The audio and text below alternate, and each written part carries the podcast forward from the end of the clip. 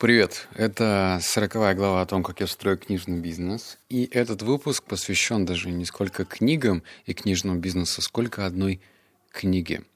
И я постараюсь тебе так немножечко приоткрыть внутреннюю кухню, рассказать, сколько зарабатывают авторы, зачем вообще писать что-то и что это в конечном счете дает. Вот. Давай сразу по содержанию пройдемся. Нафига? Там что, денег много. А, тут даже, знаешь, такие два отдельных вопроса получились. Нафига? Не знаю.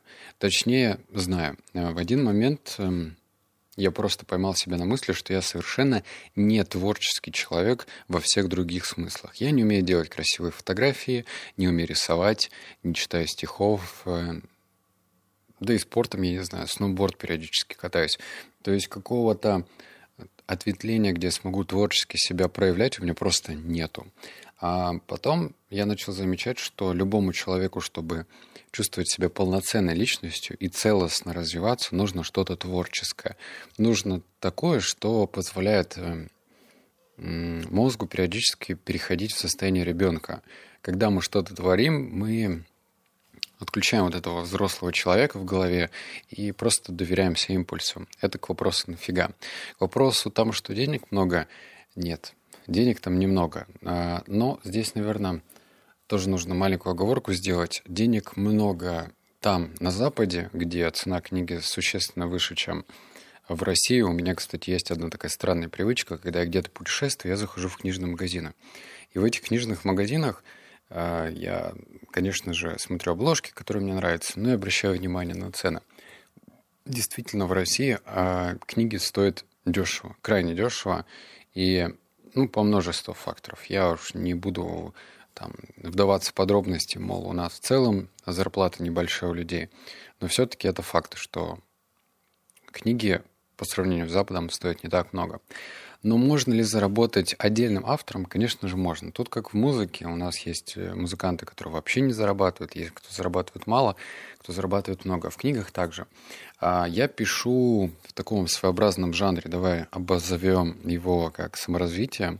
Зарабатывает не так много авторов. Я бы даже сказал, что, наверное, меньше десяти, кто зарабатывает ну, не знаю, там на книге может в районе миллиона заработать. Остальные это Ой, ну, более грустная история. Точнее, сильно грустная история.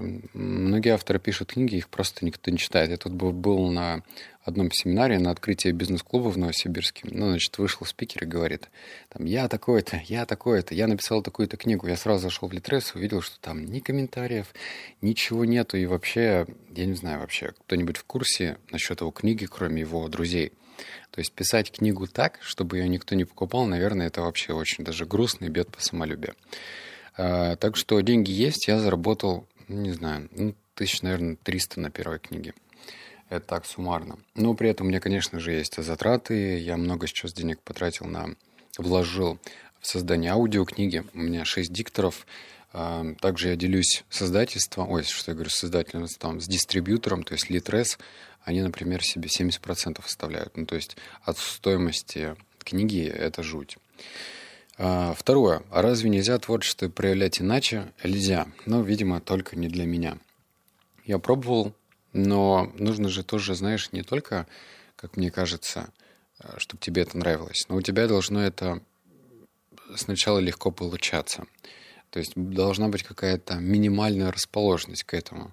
Там бегуны с длинными ногами, очевидно, им будет проще там какие-то рекорды бить и так далее, чем, например, коротконогие бегуны. Или то же самое высокие там люди, которые занимаются баскетболом. Мало же баскетболистов, у которых рост там метр шестьдесят, метр семьдесят. Обычно это очень высокие мужики, ну или там девушки, если мы говорим про женский баскетбол.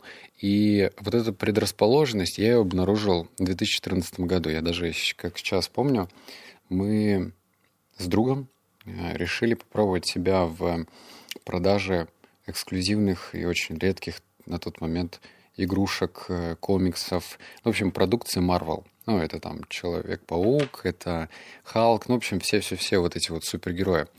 И на тот момент Алиэкспресс, он был весь китайский, перевода не было. Ну, то есть это не то время, когда сейчас можно на русскую версию Алиэкспресса зайти и все заказать. Тогда это было все очень криво, плохо, косо и так далее.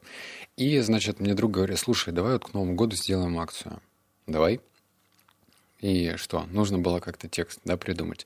И я написал текст, как мне показалось, очень крутой.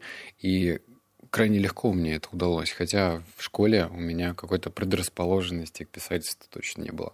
И когда я написал легко акцию, мне это настолько понравилось, что я потом начал вести блог каждый день.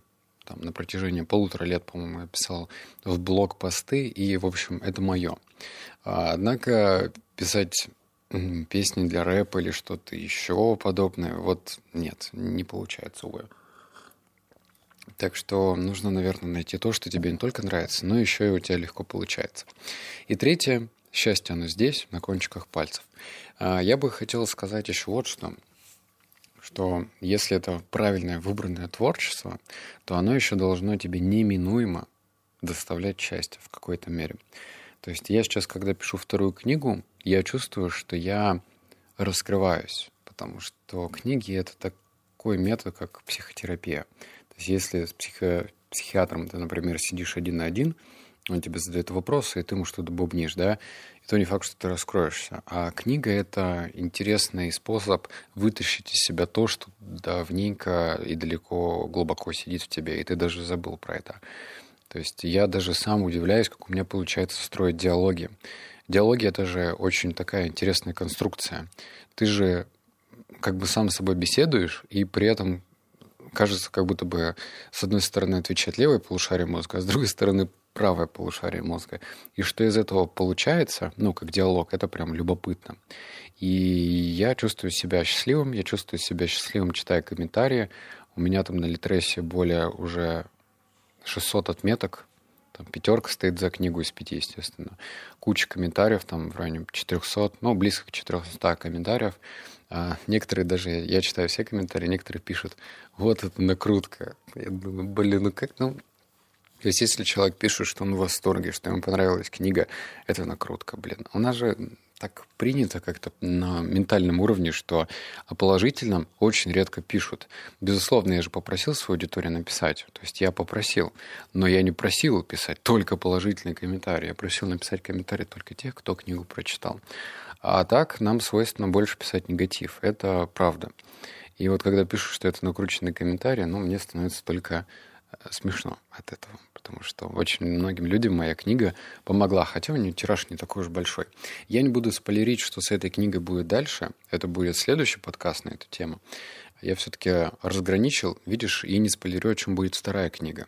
Но просто, чтобы тебе было понятно, это возможность творчески себя проявить, оставить след и чувствовать себя счастливым. Вот об этом подкаст.